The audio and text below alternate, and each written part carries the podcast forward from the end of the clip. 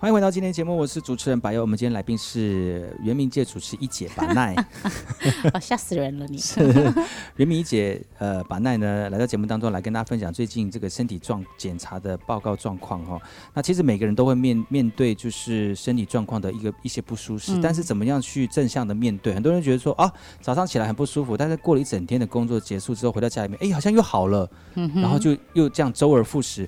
呃，早上起来觉得很不舒服，但是过了一整天上完班之后，哎，又好了，或者觉得自己自我感觉良好，嗯、就这样子每天每每天每天这样子就忽略他自己的这个身体状况了，所以就会变成是说，本来是小病变成是大，嗯、就是没有办法去呃再去改改变的一个一个身体状况哈，所以还是要从小的地方来专注自己的身体情况。那今天把奈来到节目当中来跟大家分享，在工作的过程当中，他的工作习惯是不是因为这个工作习惯而影响到他最近的身身体检查？这种异常，应该不要说不是异常，就稍微有点不合格。是，哎，那你说那两个是一个是低胆固醇，是不是？高，没有就是胆固醇过高，胆固醇过高，然后，然后又贫血，就血红素太低。医生怎么跟你说这两个？他就跟我讲说，第一个一定要从饮食着手，因为这两个牵扯到的都是跟饮食有关。那贫血血红素不足的时候，通常要摄取的食物就是深色蔬菜，然后再来就是呃牛肉，然后再来就是内脏。铁质对，要多摄取铁质。嗯、那很妙的就是。胆固醇过高，通常就是因为你肉吃太多，然后内脏吃太多，嗯、所以这两个是冲突的。那医生就跟我讲说，其实呃，可以先从我的日常生活作息来做调整，因为我白天工作，晚上读书，然后周末假日又接活动，其实我没有很正常的一个休闲活动。加上我呃，因为压力的关系，我晚上很难入眠。真的很不正常，对，真的很不正常。所以我有自觉了，不要再念我了。你真的很不正常，就是然后不正常到一种就是太优秀，白天上班，晚上还上课，你怎么搞的？那时候就因为觉得自己体力还可以，你知道吗？就会想要去做这些事情。那后来发现身体出现状况，这还不还不打紧哦，我还体脂肪过高。可是你那么瘦，所以所以医生说我是瘦的胖子，是泡芙人就对了。就他就担心说，因为我的体脂肪过高，胆固醇也过高的时候，他担心的是我内我的内脏脂肪会很多，也就是说我可能会有、嗯、呃，如果长期长期以往没有去。注意到它，我就可能会呃脂肪肝、心包油，可能就会有这些慢性病。所以他他金包银这事情发生，呃、对，所以他就跟我讲说一定要调整饮食。所以我现在开始就是呃，以前我在。在晚晚上读书的时候，我都觉得我很放感情在读书，那压力很大，因为你知道白天上班之后，晚上又去上课，那个压力其实是累加的。嗯、然后下课的时候，我就很想放松自己，就会有一种就是心理的慰藉，嗯、我就会去买一包盐酥鸡，嗯、然后配三罐啤酒。这个是要打叉的。对，然后我就觉得吃完之后就心里非常的满足，我觉得我一天的疲累都解除了。但殊不知。这个即便是一个礼拜，你可能偶尔两三次或一两次，它其实慢慢累积累加起来，它就是你身体一个很重的负担。那你那天如果下课的时候没有吃咸酥鸡配三罐啤酒的话，你都吃什么？我就我就我就。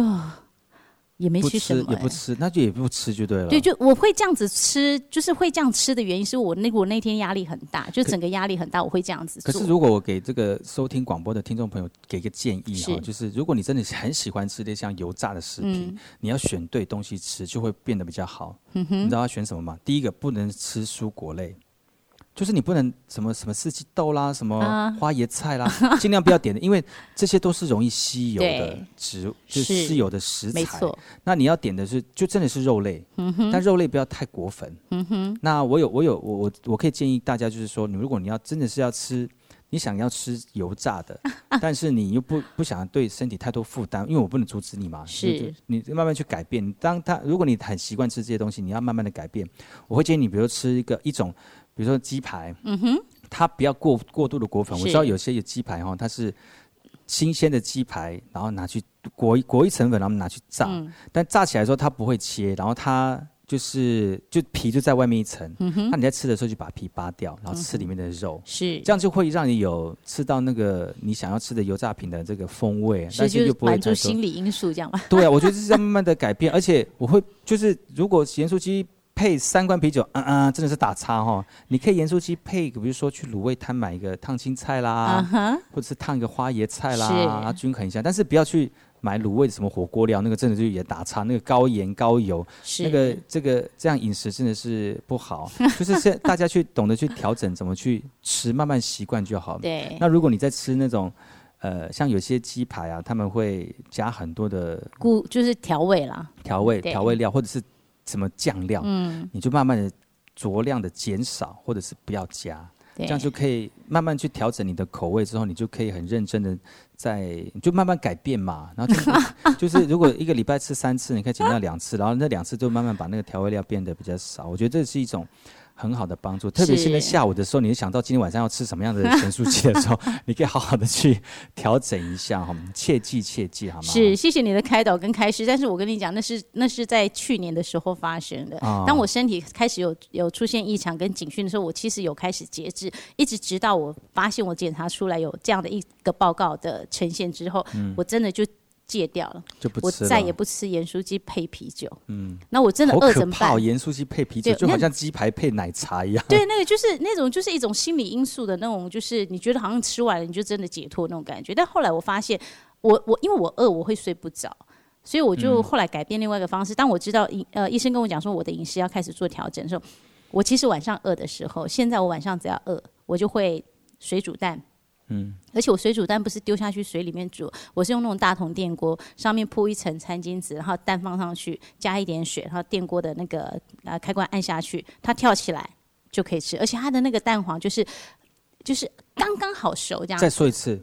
我们听众朋友可能想知道你想做你怎么做这些水煮蛋？是，就是如果你家里有那种大铜电锅的话，嗯、你就是不用把那个蛋丢到水里面，你就是放一张餐巾纸，然后蛋放在餐巾纸上面，加一点点水，就是那个餐巾纸有湿润就好了。哦、然后盖上锅盖，烧就对，对，然后盖上锅盖，按煮饭键，它跳起来的时候，那个蛋就刚刚好熟，又不会太熟。